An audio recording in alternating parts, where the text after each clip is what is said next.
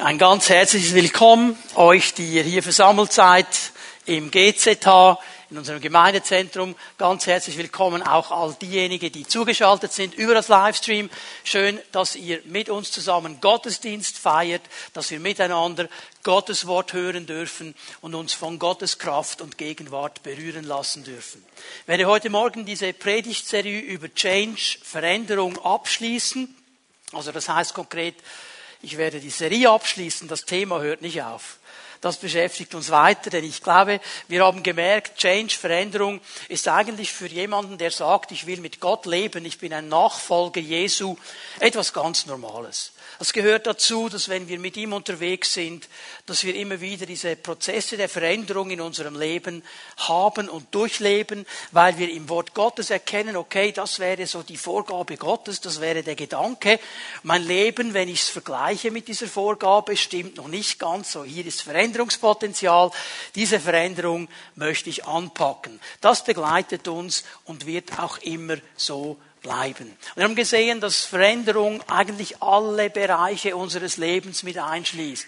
Wir haben über Gefühle gesprochen, wir haben über Gedankenfestungen gesprochen, wir haben über Beziehungen gesprochen, wir haben darüber gesprochen, dass es wichtig ist, dass wir eine gute Work-Life-Balance haben, Zeiten der Ruhe haben in unserem Leben auch immer wieder. Äh, wir haben über, was haben wir noch gesprochen? Über ganz viele Themen. Und wir könnten noch über ganz, ganz viele Themen sprechen. Und ich weiß, es ist vielleicht der eine oder andere andere hier, der sagt, oh, bei mir in meinem Leben gibt es so einen Moment von Veränderung, jetzt hat er noch nicht darüber gesprochen. Das wäre mir doch so wichtig. Und weil ich das weiß, möchte ich heute Morgen über ein Grundprinzip sprechen. Ein Grundprinzip, das uns helfen wird in jedem Bereich von Veränderung. Wenn du dieses Grundprinzip verstanden hast, dann wirst du es anwenden können auf alle Bereiche von Veränderung. Lass uns mal Römer 12 aufschlagen. Wir lesen diese Stelle Römer 12, Vers 2 noch einmal miteinander. Gleicht euch nicht dieser Welt an, sondern wandelt euch und erneuert euer Denken. Das ist eine grundsätzliche Aussage des Neuen Testamentes, dass wir unser Denken verändern sollen. Ich möchte noch einmal daran äh, erinnern, dass Veränderung nicht in den Umständen liegt. Also wenn die Umstände sich verändern würden, dann wäre Veränderung möglich. Äh, wenn die Leute netter wären mit mir, die anderen, dann wäre Veränderung möglich. Paulus ist hier glasklar inspiriert vom Heiligen Geist. Er sagt, Veränderung beginnt nicht bei den anderen, sie beginnt nicht bei den Umständen, sie beginnt beginnt bei mir. In meinem Denken. In meinen inneren Überzeugungen. Also ich muss hier bei mir ansetzen und immer wieder mal schauen, okay, was, was sind denn meine Gedankenfestungen? Denn dieser Zusammenhang, der ist so wichtig, dass wir den nie vergessen. Mein Denken beeinflusst meine Gefühle. So wie ich denke, werde ich fühlen. Und meine Gefühle, die haben dann ihren Ausfluss in meinen Taten so werde ich auch handeln. Das ist ein wichtiger Zusammenhang.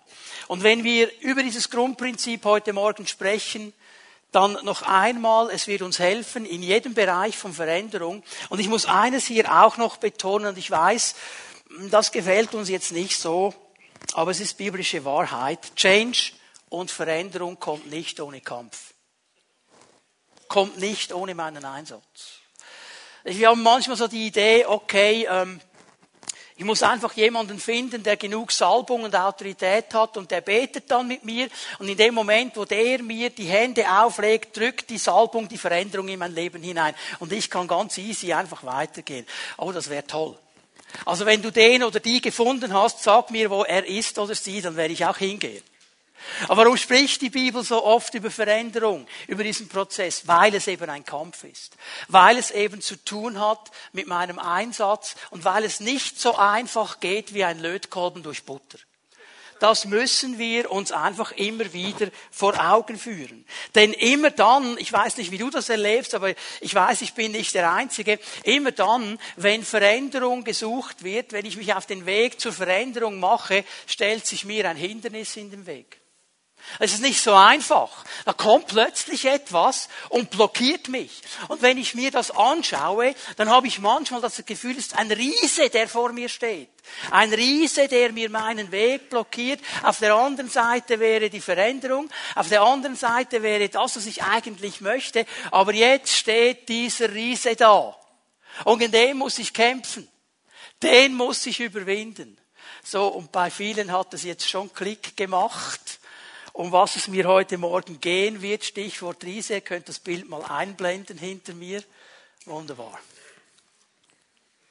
Wir werden auch heute Morgen, ich habe das gemerkt in dieser Predigtserie über Change, ich habe eigentlich immer eine ganz bekannte biblische Erzählung, einen ganz bekannten biblischen Abschnitt genommen. Ich werde es auch heute Morgen machen. Es geht mir um diese Erzählung, die wir da hinten sehen. David gegen Goliath. Wir wollen da hineinschauen, weil diese Konfrontation, die uns da beschrieben wird im Alten Testament, sie gibt uns ganz viele hilfreiche Hinweise, wie ich lernen kann, diese Hindernisse, diese Riesen zu überwinden und zur Veränderung zu kommen. Und noch einmal, diese Prinzipien kann ich anwenden auf jeden Bereich von Veränderung.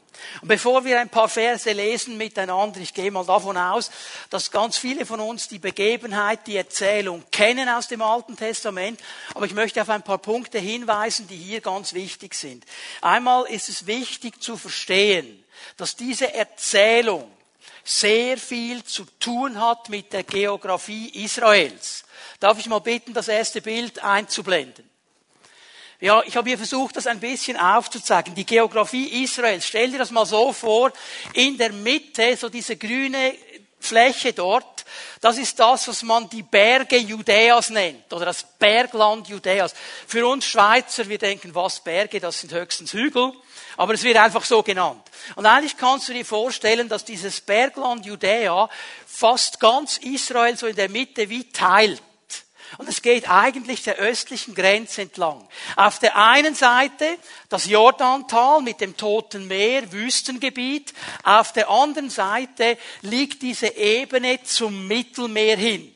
Okay? Also in der Mitte diese Teilung, das Bergland Judäas, auf der anderen Seite dann haben wir diese Ebene. In diesem Bergland Judäas sind sehr, sehr viele Dinge geschehen.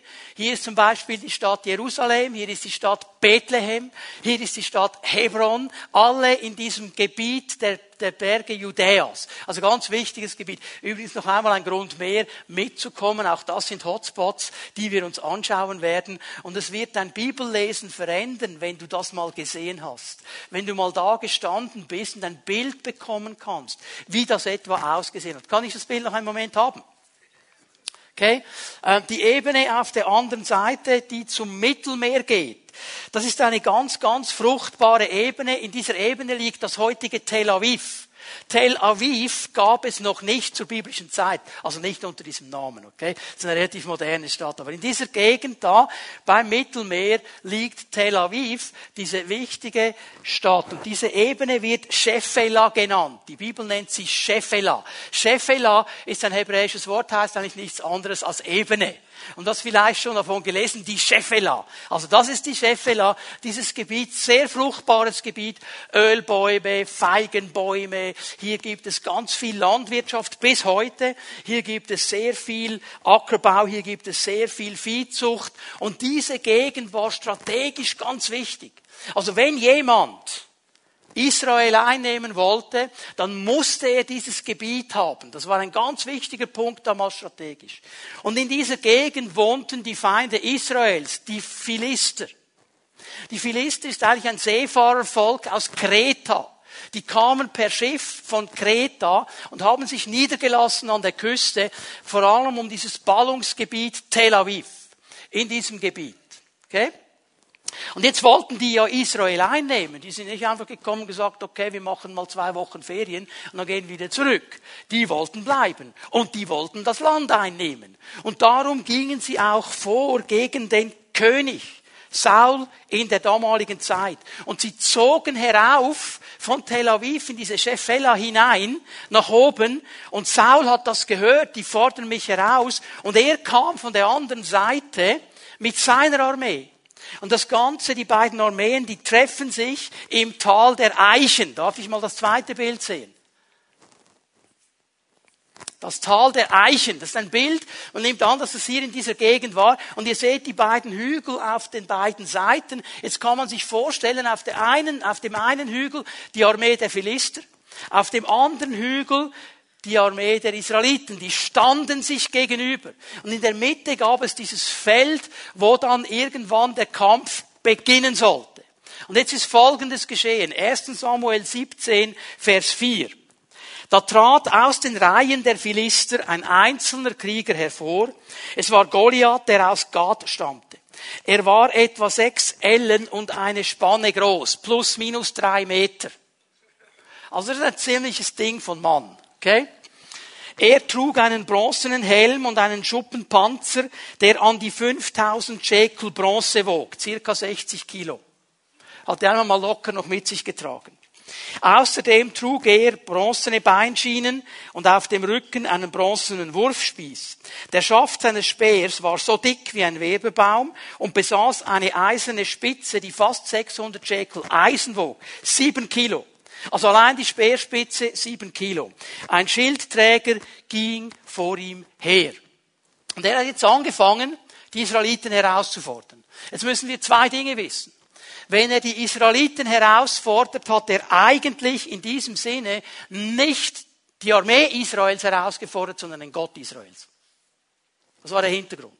Er hat nicht die Soldaten herausgefordert, sondern eigentlich den Gott Israels. Das geht gegen Gott. Und das Zweite, was hier uns dann beschrieben wird, dass er da kommt und herausfordert, war etwas, das man kannte in der damaligen Zeit. Man hat Konflikte oft durch einen Kampf Mann gegen Mann entschieden. Also man hat gesagt, okay, bevor die alle aufeinander losgehen, ihr stellt einen, wir stellen einen, die kämpfen gegeneinander zum Tod und der, der gewinnt, dessen Armee hat gewonnen. Das ist die Sache hier, okay? Und jetzt kommt natürlich diese Kampfmaschine. Und ganz Israel hat Panik, sich dem zu stellen. Kein Freiwilliger. Niemand wollte sich mit dieser Kampfmaschine anlegen. Niemand außer einem jungen Mann. Sein Name ist David. Dieser David nimmt die Herausforderung an. Er sagt, dieses Hindernis, das will ich überwinden. Diesen Riesen will ich besiegen. Und er geht auf ihn zu, ohne Schild, ohne Schwert, nur mit Hirtenstock, mit einer Tasche, einer Schleuder und dem Vertrauen zu einem Gott, dem alles möglich ist. Und so stellt er sich diesem Hindernis. Und hier muss ich mir einmal die Frage stellen, der Riese, der vor dir steht, das Hindernis, das vor mir steht, wie nehme ich das wahr? Wie ordne ich das ein?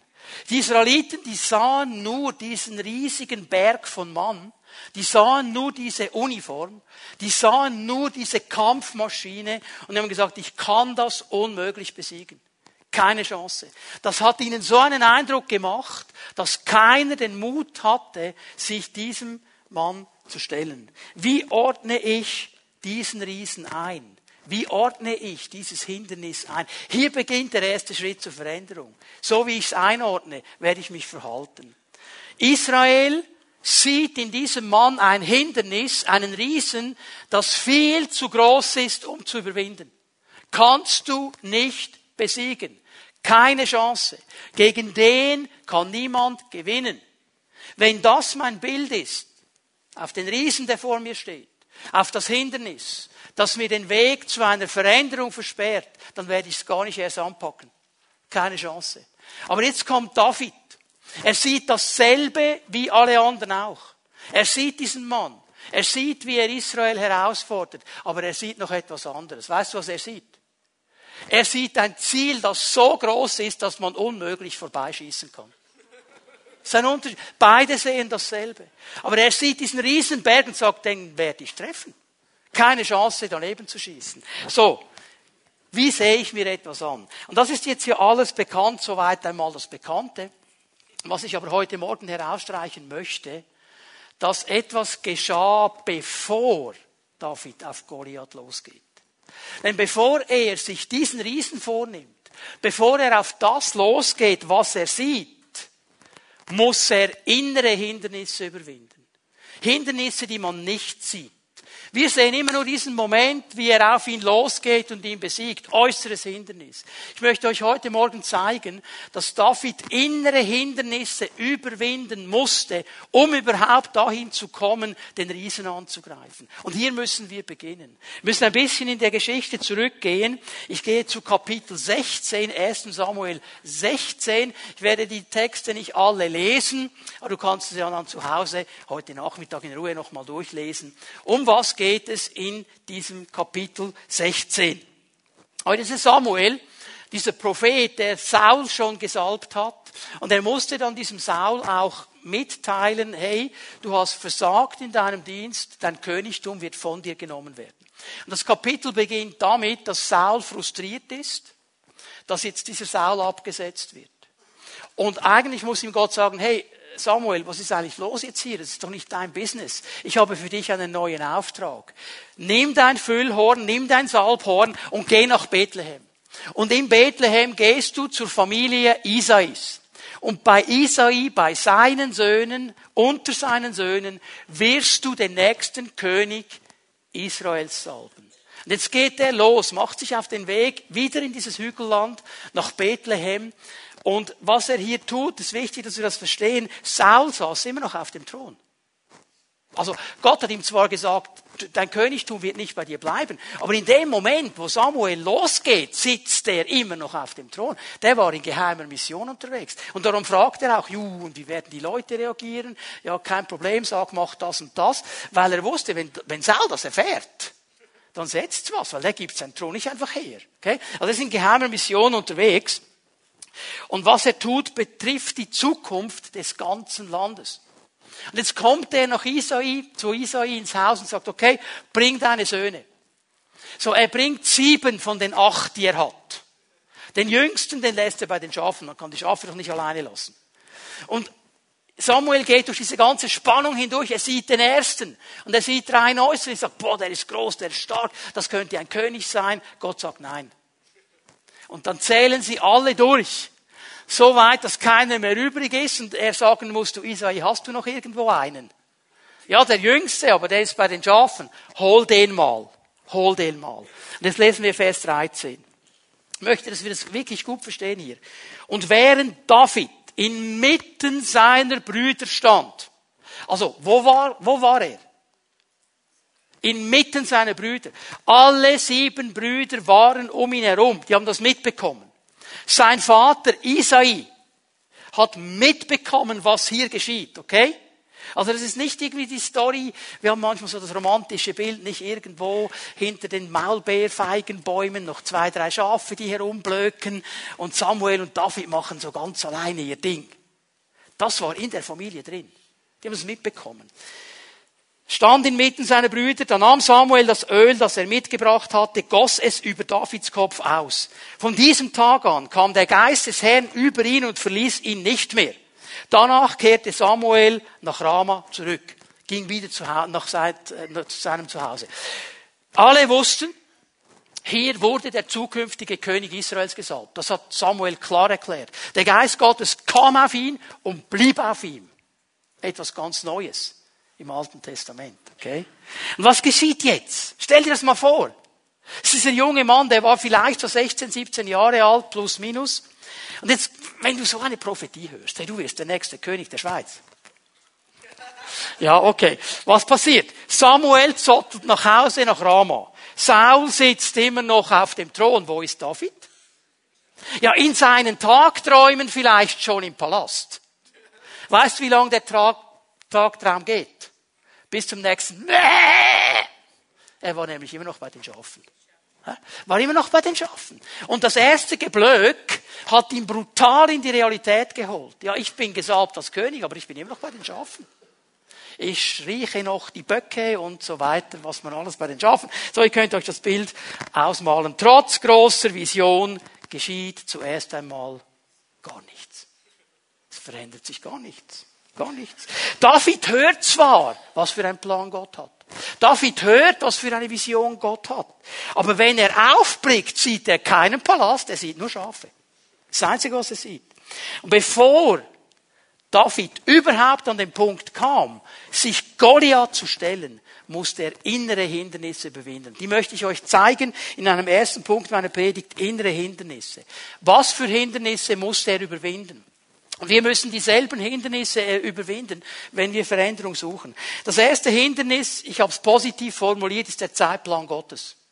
Der Zeitplan Gottes ist für uns oft ein Hindernis. Für Gott nicht. Es ist ein Zeitplan. Er ist total perfekt. Für uns ist er oft ein Hindernis. Was meine ich mit dem Zeitplan Gottes? Zwischen Vision und Erfüllung liegt eine Zeitspanne. Es geschieht nicht an einem Tag. Er wird gesalbt im Haus seines Vaters, alle Brüder bekommen es mit, aber er ist nicht gleich auf dem Thron. Er wird nicht in dem Moment, wo der erste Öltropfen auf sein Haupt kommt, automatisch auf dem Thron gebeamt. Zwischen Vision und Erfüllung gibt es eine Zeitspanne. Was wir als Verzögerung empfinden, weil wir denken, sofort jetzt, ist der Zeitplan Gottes. Und Gott erklärt ihn uns nicht immer. Aber manchmal habe ich eine Vision der Veränderung, die ich haben möchte. Ich sehe sie vor mir. Ich kämpfe dafür. Aber es braucht eine Zeit, bis die Veränderung wirklich da ist. David musste das lernen. Abraham hat es lernen müssen. Er hat gehört, du wirst einen Nachkommen bekommen. Und es ging Jahre, bis es kam, und er hat verschiedene Irrwege gemacht. Josef musste es lernen im Alten Testament. Er hatte diese Träume, er hatte diese Vision. Es ging Jahre, und es ging durch Sklavenschaft, bis es soweit war. Hier dieser Zeitplan Gottes ist ganz, ganz wichtig. Die verheißene Veränderung vor Augen musste David lernen, sich nach Gottes Zeitplan zu richten. Und Gott hat einen guten Plan. Schau mal, Vers 21, 1. Samuel 16. So kam es, dass David zu Saul ging und ihm diente.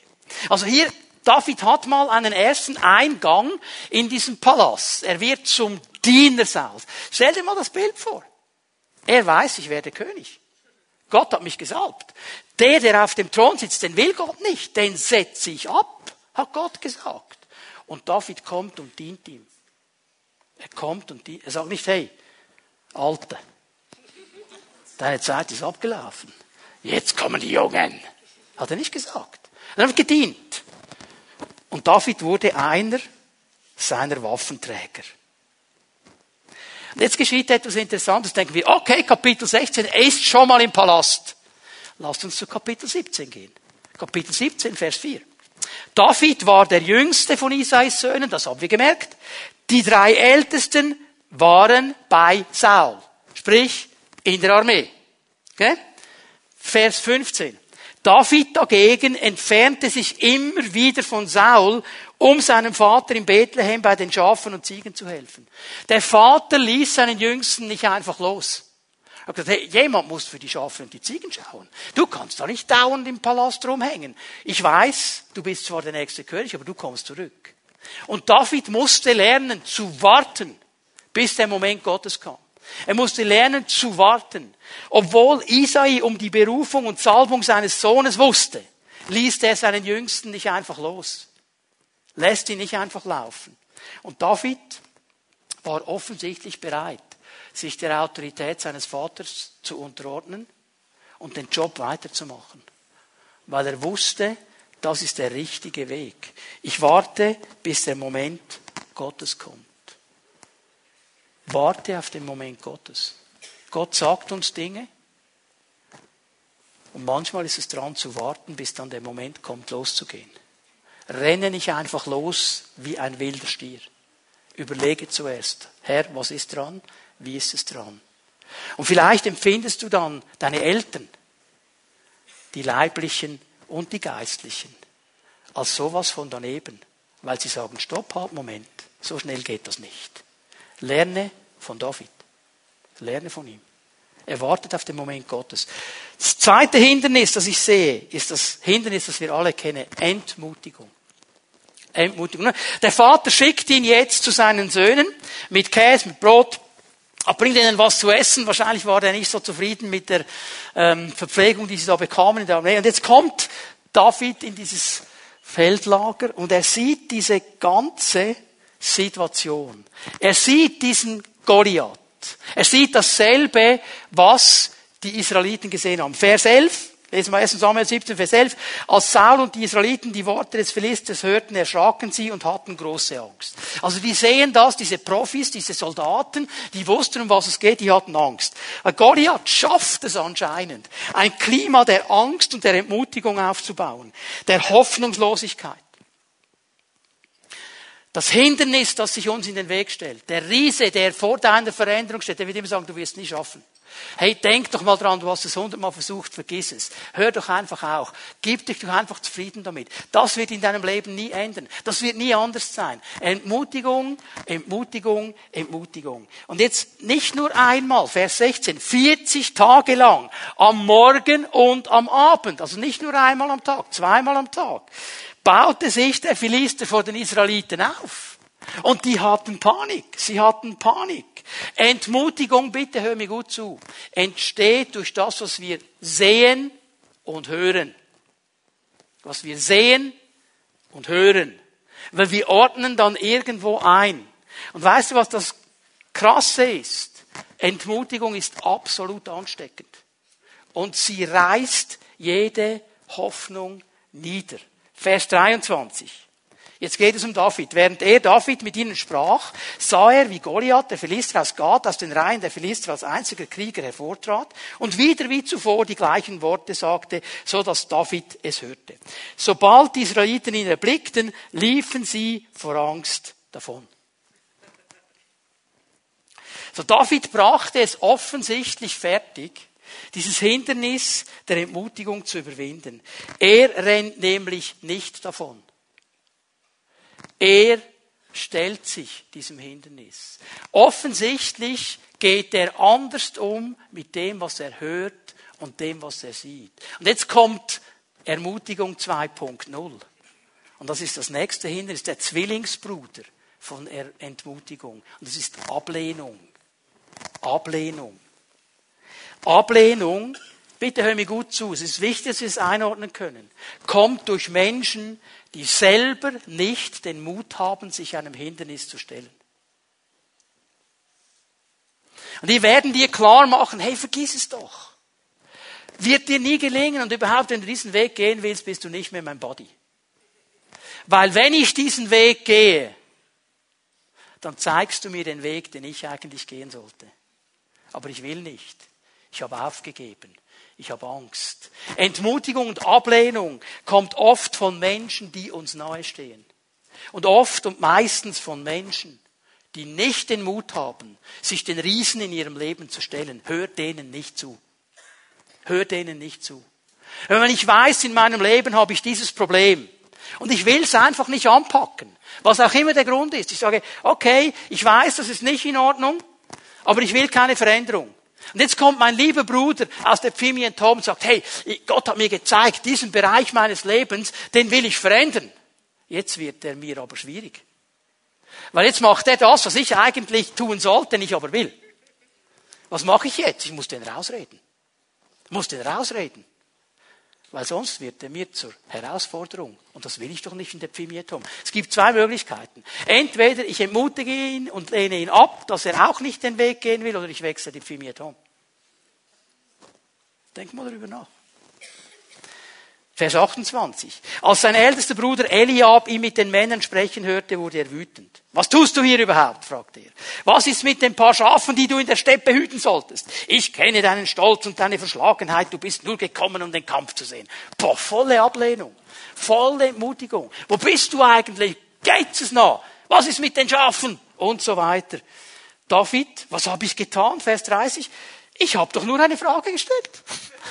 Was habe ich denn falsch gemacht? David unterstellt sich diesem Zeitplan Gottes. Er geht gegen die Entmutigung und er geht gegen die Ablehnung und er hat ein viertes Hindernis, das er noch angreifen muss. Das ist der Zweifel. Weil was geschieht jetzt? Ich meine, ist, ich finde den ja cool, den David. Der geht zu Saul, Vers 32. Sagt, Saul, mach dir keine Sorgen mehr.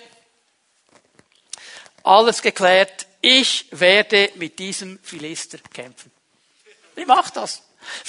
Stell dir mal das Bild vor, das ist der König Saul, nicht? Die Bibel sagt von ihm, er ist ein Kopf höher als alle anderen Israeliten, also das ist schon ein Mannsbild. Und jetzt kommt dieser Teenager und sagt, easy König, kein Problem, ich mache das für dich. Hallo? Jetzt bitte schön. Ich meine, der, der hatte ja die Top-Grennis, die Grenadiere, die top ausgebildeten, die hatten alle Panik. Und jetzt kommt der Hirte hier, und er sagt, ich kläre das alles. Aber Saul, Vers 33, entgegnete, es ist völlig ausgeschlossen, dass du gegen diesen Philister kämpfst. Du bist doch noch ein Junge und er ist schon von Jugend auf ein Krieger. Völlig ausgeschlossen. Der König. Kannst du dir vorstellen, was da losgeht in uns? Wenn eine Autoritätsperson kommt und jetzt mal locker erklärt, vergiss es, diesen, diese Veränderung musst du gar nicht anpacken. Dieses Hindernis, diesen Riesen, pack den doch gar nicht an. Wird nicht funktionieren. Hey, komm mal, du bist doch viel zu unfähig. Übrigens hier, lass mich das mal noch klar machen. Vom Hebräischen ist das ganz klar am Ende des Verses. Du bist noch ein Junge und er ist von Jugend auf ein Krieger. Das ist ein Wortspiel im Hebräischen. Und hier geht es nicht so sehr darum, dass David jung war hier geht es darum, dass er nicht ein ausgebildeter Krieger war. Der eine ist nämlich jung, Naar, und der andere ist ein Kämpfer, ein Mann des Kampfes, seit er ein Naar ist. Okay? Also, sie sind beide noch jung. Aber einer wurde ausgebildet und der andere nicht. Das ist der Punkt. Innere Hindernisse, Gottes Zeitplan, Entmutigung, Ablehnung, Zweifel. Und erst jetzt, wenn das alles überwunden ist, geht es darum, den Riesen wirklich anzugreifen. Und darüber möchte ich auch noch ganz kurz etwas sagen. In der Zeit, die ich noch habe, wenn ich die inneren Hindernisse überwunden habe, dann kann ich die äußeren angreifen. Dann kann ich losgehen und den Riesen anpacken. Und auch hier darf ich auf ein paar Dinge achten, die die Bibel mir sagt. Wir wollen von David lernen, wie ich ein äußeres Hindernis dann angehen kann. Innerlich ausgerichtet. Ich habe diese Dinge überwunden. Um was geht es jetzt? Stell dir das noch einmal vor. Auf der einen Seite diese drei Meter Maschine, auf der anderen Seite der Hirtenjunge. Okay? Einer hat eine Panz, gepanzerte Uniform, der andere hat gar nichts. Er hat einen Hirtenstock, eine Tasche und eine Schleuder. So geht das jetzt gegeneinander. Und was macht David jetzt? Und was können wir von ihm lernen? Das erste, was ich sehe, gibt im Vers 36, gibt er mal eine Antwort auf diese Aussage von Saul, dass er sagt, hey, du bist kein Kämpfer. Er sagt ihm Folgendes. Ich habe die Schafe gehütet. Da kam ein Löwe und ein Bär. Die wollten die Schafe meines Vaters angreifen. Ja, die habe ich niedergemacht. Vers 36. Das habe ich mit dem Löwen und dem Bären gemacht. Also ich habe den Löwen angegriffen, ich habe den Bären angegriffen und ich habe die beide gekillt. Die bekommen meine Schafe nicht. Die Schafe meines Vaters sind Tabu. Für jeden Löwen, für jeden Bären. Und genau dasselbe wird geschehen mit diesem unbeschnittenen Philister. Das ist nichts anderes als ein Löwe und ein Bär. Der will was holen, was Gott gehört. No, no, no, ohne mich. Ich bin der Hirte. Und übrigens ist er unbeschnitten. Das heißt, er gehört nicht zum Bund mit Gott. Er ist außerhalb des Bundes. Ich bin beschnitten. Ich habe einen Bund mit Gott. Gott ist auf meiner Seite. Ich kann gar nicht verlieren. Um was geht es hier? Bevor du den Riesen anrennst, bevor du auf ihn losgehst, erinnere dich an Gottes Wirken und Gottes Hilfe in der Vergangenheit. Erinnere dich daran, was Gott schon getan hat in deinem Leben. Erinnere dich an die Momente, wo Gott hilfreich eingegriffen hat, dir Dinge gezeigt. An genau das erinnert sich. Der weiß doch ganz genau, diesen Löwen habe ich nicht aus meiner Kraft erlegt. Diesen Bären habe ich nicht aus meiner Kraft gekillt. Das war Gott, der mit mir war. Gott hat mir geholfen. Und diesen Philister, dieser Unbeschnittene, der keinen Bund hat mit Gott, der nicht zum Volk Gottes gehört, der nicht Teil der Verheißung ist, den werde ich auch killen, aber nicht ich, sondern mit Gottes Hilfe. Gott hat mich durchgetragen bis jetzt. Er wird mir weiterhin helfen. Darf ich mal fragen, hast du schon einmal Hilfe Gottes erlebt? Und hast du den Eindruck, dass Gott das wieder machen wird? Aber unsere Seele vergisst es. Unsere Seele sieht den Riesen. Unsere Seele sieht, wie der schreit und uh, bekommen wir Panik. Ich stelle mir das immer so bildlich vor, nicht dass all die Soldaten Israels, sie da standen, hinter ihren, äh, was hatten die da, die, die ähm, Schilde und so weiter, die standen da. Und dann kommt der Goliath uh, und mit jedem Wort hatten die Panik. Weil die Seele sieht etwas. Und sie denken nicht mehr daran, dass sie die Armee Israels sind. Wisst ihr, was Israel heißt? Kämpfer Gottes. Wussten sie, haben sie vergessen. Sie ließen es zu, dass Gott lächerlich gemacht wurde, weil sie einfach den Mut nicht hatten. Und sie hätten sich nur ein bisschen zurückerinnern müssen, wie Gott hilfreich da war. In anderen Schlachten, die sie geführt haben. Wie Gott einfach da war. Vergiss nicht, was Gott Gutes getan hat in deinem Leben. Und er ist der Gott, der dich weiterbringen möchte. Wenn er dir, wenn er mir in unserem Leben hinein etwas zeigt, wo wir Veränderung erwarten dürfen, dann wird er uns nicht nur einfach den Wunsch geben, er wird uns nicht einfach nur die Vision geben, er wird uns auch helfen. Und er wird uns sagen, so wie ich dir bis jetzt geholfen habe, ich werde dir weiterhelfen. Wisst ihr, was das Krasse ist? Ich bin jetzt über 30 Jahre zusammen mit Barbara im vollzeitlichen Dienst. Und jedes Mal, wenn irgendeine Story läuft, im ersten Moment so, ah, jetzt geht die Welt unter. Und dann muss der Heilige Geist kommen und sagen, kannst du dich erinnern vor sieben Jahren? Kannst du dich erinnern vor 15 Jahren? Vor 25 Jahren? Und ich muss jedes Mal dasselbe sagen, habe vergessen. Irgendwie habe ich manchmal den Eindruck, wenn es um die Dinge Gottes geht, sind wir alle ein bisschen dement. Dann vergessen wir das Zeugs. Und es hindert uns heute, den Riesen anzugehen. Er erinnerte sich daran. Ah, den Löwen habe ich fertig gemacht, den Bären habe ich fertig gemacht. No problem, no problem. Werde ich machen, mache ich für dich. Das zweite, was genial ist, ich lese mal weiter, Vers 38. Der hat ja versucht, der hat ja versucht, den, den, den David da rauszureden. Er hat ihm gesagt, okay, David, wenn du das machst, du wirst untergehen, der wird dich umbringen, das wird nicht funktionieren. Und er hat gemerkt, ich kann den nicht rausdiskutieren, der will gegen diesen Riesen los. Also was hat Saul gesagt? Also wenn du schon stirbst, dann mindestens mit meiner Uniform. Ich gebe dir meine Rüstung, ich gebe dir meine Uniform, okay? Vers 38. Er gab David seine Rüstung. Er setzte ihm einen bronzenen Helm auf und zog ihm einen Brustpanzer an. Jetzt bitte, lasst eines uns nicht vergessen.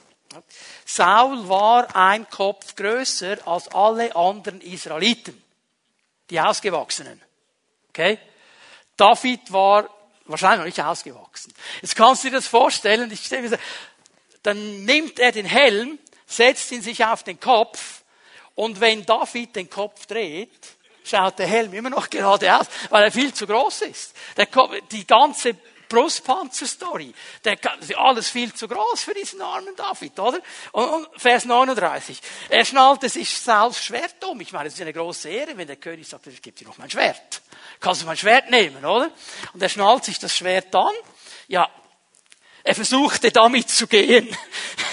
er hatte so etwas noch nie zuvor gesagt. Ich stelle es mir vor, der, das Schwert hinten im Sand, hey, zieht ihn zurück. Es ist viel zu groß für ihn, es ist viel zu groß. Ich kann darin nicht gehen, protestierte er, ich bin nicht daran gewöhnt und er legte die Rüstung wieder ab. Leute, was macht er hier? Er verzichtet auf die Ausrüstung des Königs.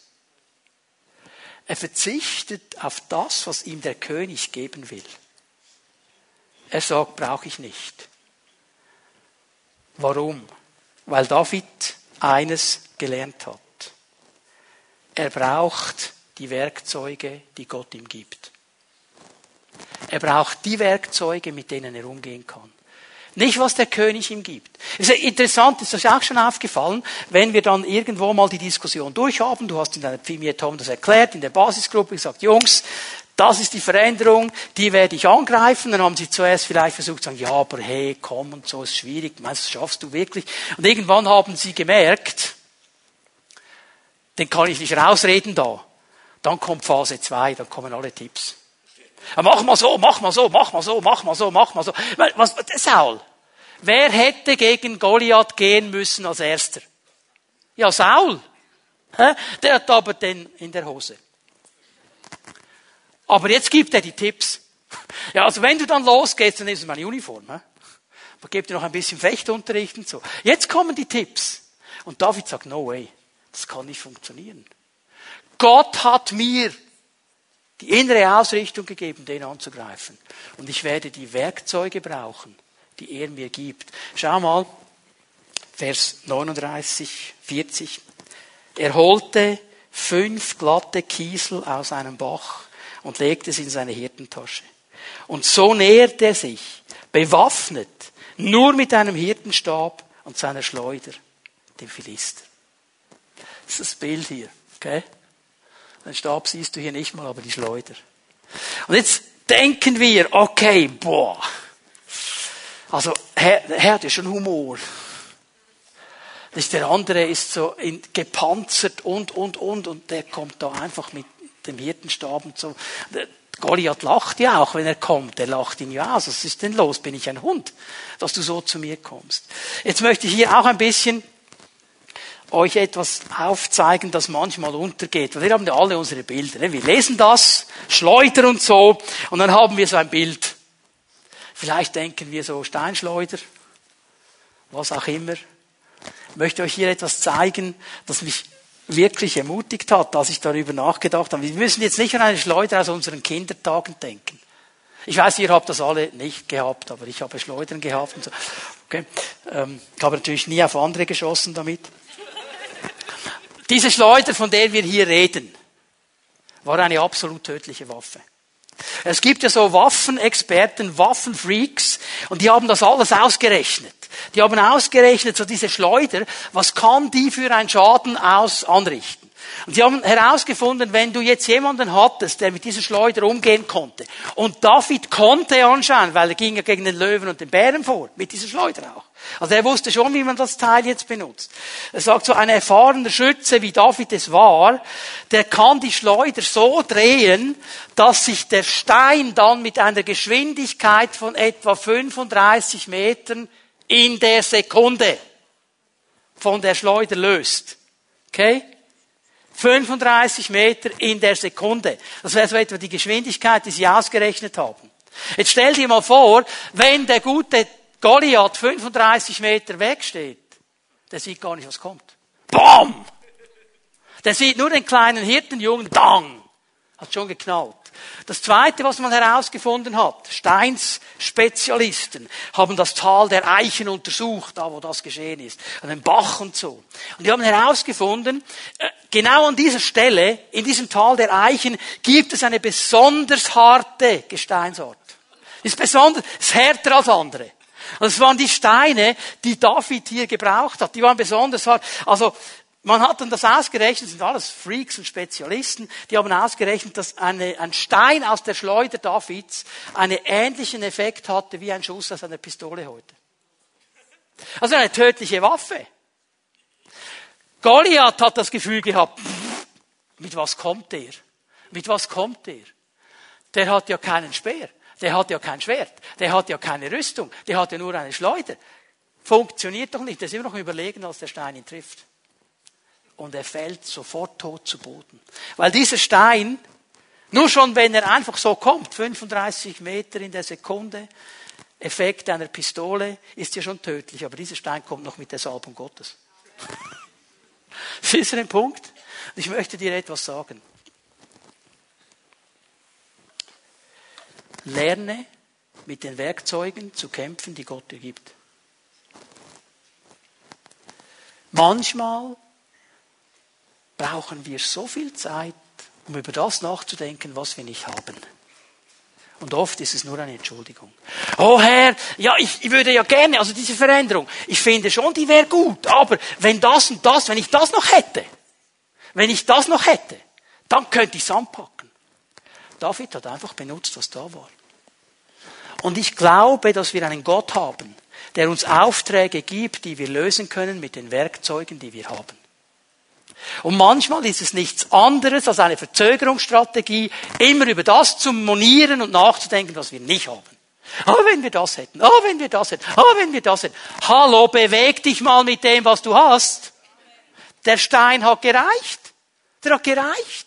Er musste nichts anderes haben. Lerne mit den Werkzeugen zu kämpfen, die Gott dir gegeben hat. Der lässt dich doch nicht auflaufen. Der schickt dich doch nicht diesem Riesen in die Hände, damit du lebendig verspießen wirst. Er will doch, dass du diesen Riesen besiegst. Und wenn er dir sagt, go, dann geh. Sag auch sicher sein, dass du weißt, dass er gesagt hat, go. Aber dann kannst du ihn anpacken, okay? Der nächste Punkt, den ich euch zeigen möchte, der wird zwar hier in 1 Samuel 17 nicht explizit erwähnt. Er wird nicht mit einem genauen Vers genannt, aber weil wir ja das Leben von David kennen, dann wissen wir, in seinem Leben gibt es gewisse Prinzipien. Die waren da von Anfang an. Wisst ihr, dass er ein Anbeter war, bevor er König war? Er war ein Anbeter, bevor er König war. Er hat in diesen Prinzipien gelebt, Gott die Ehre zu geben. Und wenn sich diese Hindernisse vor David aufgetürmt haben, das war nicht das erste und nicht das letzte Mal in seinem Leben, dass er Hindernis hatte. Er hat noch ein paar ganz gewaltige Goliaths erlebt. Nicht nur den hier. Und ich sehe ein Prinzip in seinem Leben und dieses Prinzip möchte ich dir ans Herz legen. Stärke dich in Gott. Stärke dich in Gott. Ich gebe euch eine Stelle aus 1 Samuel 30. Der zweite Teil des Verses 6. Auch hier erlebt David wieder so eine Situation in Ziklag. Der Riese hieß Ziklag in diesem Moment, seine Ortschaft. Und da ging es um Leben und Tod. Alle Leute gingen gegen ihn los. Und hier lesen wir Folgendes. David fand Stärkung im Ewigen, seinem Gott. Man kann das auch übersetzen, er stärkte sich im Ewigen, seinem Gott. Was hat er gemacht? Er hat sich nicht nur daran erinnert, was Gott getan hat in der Vergangenheit. Er hat sich nicht nur zu Herzen genommen, mit den Werkzeugen zu kämpfen, die er hatte. Er hat sich die Zeit genommen, vor Gott zu gehen. Weil er gewusst hat, nur in der Gegenwart Gottes, nur vor dem Herrn bekomme ich die Stärke und die Kraft, die ich brauche, um hier durchzuziehen. Und er fängt an, den Herrn anzubeten. Er fängt an, ihn zu preisen, wie er es immer und immer wieder gemacht hat. Schaut dir mal seine Psalmen an. Immer wieder dieses hohe Lob Gottes in den auswegslosesten Situationen. Und ich weiß nicht, wie es dir geht, aber wenn ich den Herrn anbete, verändert sich meine Vision, meine Perspektive und die Kraft Gottes kommt in mein Leben. Weil ich anfange, die Dinge anders zu sehen. Es ist extrem schwierig, in deiner Krise, in deiner Entmutigung zu bleiben, in deiner Frustration zu bleiben, in deiner Unmöglichkeit zu bleiben und zu singen, Herr, du bist allmächtig, Herr, du bist so groß, Herr, du bist so wunderbar, Herr, du tust alles wunderbar, Judi Hui. Das wird irgendwann schwierig. Braucht vielleicht einen Moment, auch je nach Persönlichkeit, aber irgendwann wird es extrem schwierig. Und wenn wir das neu lernen, den Herrn anzubeten. Und weißt du das Geheimnis hier drin, warum die Bibel so oft von einem Dank und einem Lobpreisopfer spricht? weil es wirklich ein Opfer ist. Weil du in diesem Moment, ich glaube David hier in, in 1 Samuel 30, er hatte alle anderen Ideen als Anbetung. Aber er hat gewusst, ich muss diesen Weg gehen. Erinnere dich an Gottes Hilfe in der Vergangenheit. Nimm die Werkzeuge Gottes, stärke dich in Gott. Und das vierte ist eigentlich eine Logik. Suche die Ehre Gottes. Suche die Ehre Gottes. Das gefällt mir, was David sagt. Er gibt jetzt Antwort. Ne? Goliath hat gesagt, hey, was ist überhaupt los? Bin ich ein Hund? Wie kommst du eigentlich zu mir mit einem Stock und so weiter? Und jetzt gibt er ihm folgende Antwort, Vers 45. Du, Goliath, du trittst mir mit Schwert, Speer und Wurfspieß entgegen. Ich aber komme im Namen des Herrn, des Allmächtigen, des Gottes der israelitischen Heere, die du verhöhnt hast. Heute wird der Herr dich besiegen, der Herr, nicht, Goliath, nicht David mit seiner Schleuder, der Herr, und ich werde dich töten. Aber der Sieg kommt eigentlich vom Herrn. Und jeder wird wissen, dass der Herr, schau mal diese Aussage, keine Waffen braucht. Der bräuchte nicht mal die Schleuder, um sein Volk zu retten. Es ist sein Kampf. Der Herr wird euch in unsere Hände geben. Liebe Leute, lasst uns eines doch lernen. Ich bete für dich und ich freue mich mit dir, wenn du Veränderung anpackst und Veränderung durchziehen kannst. Freue ich mich. Ich weiß, wie schwierig das ist. Ich freue mich und bete. Aber weißt du was? Bitte erlieg nicht der Versuchung, wenn dann die Veränderung da ist und du durchgebrochen ist, zu sagen, habe ich gut gemacht. Habe ich gut gemacht. Die Ehre gehört ihm. Die, die gehört ihm. Das müssen wir neu lernen. Schau mal, das, das, was David gelernt hat, das ist der Unterschied zu Saul. Er wusste, es geht immer um den Herrn. Es geht immer um ihn. Und ihm will ich die Ehre geben. Und weißt du was? Er ist wie ein Vater. Der Herr ist ein Vater. Und wie freut er sich, wenn seine Söhne und Töchter Riesen besiegen, Hindernisse überwinden, wenn positive Veränderung hineinkommt, dann freut er sich.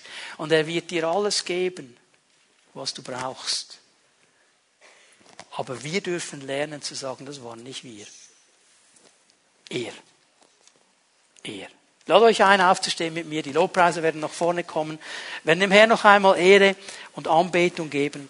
Und ich möchte dich bitten, für einen Moment einfach mal hineinzuhören in dein Herz, in dein Leben. Wo ist dieser Riese? Wo ist dieses Hindernis, das sich aufgetürmt hat?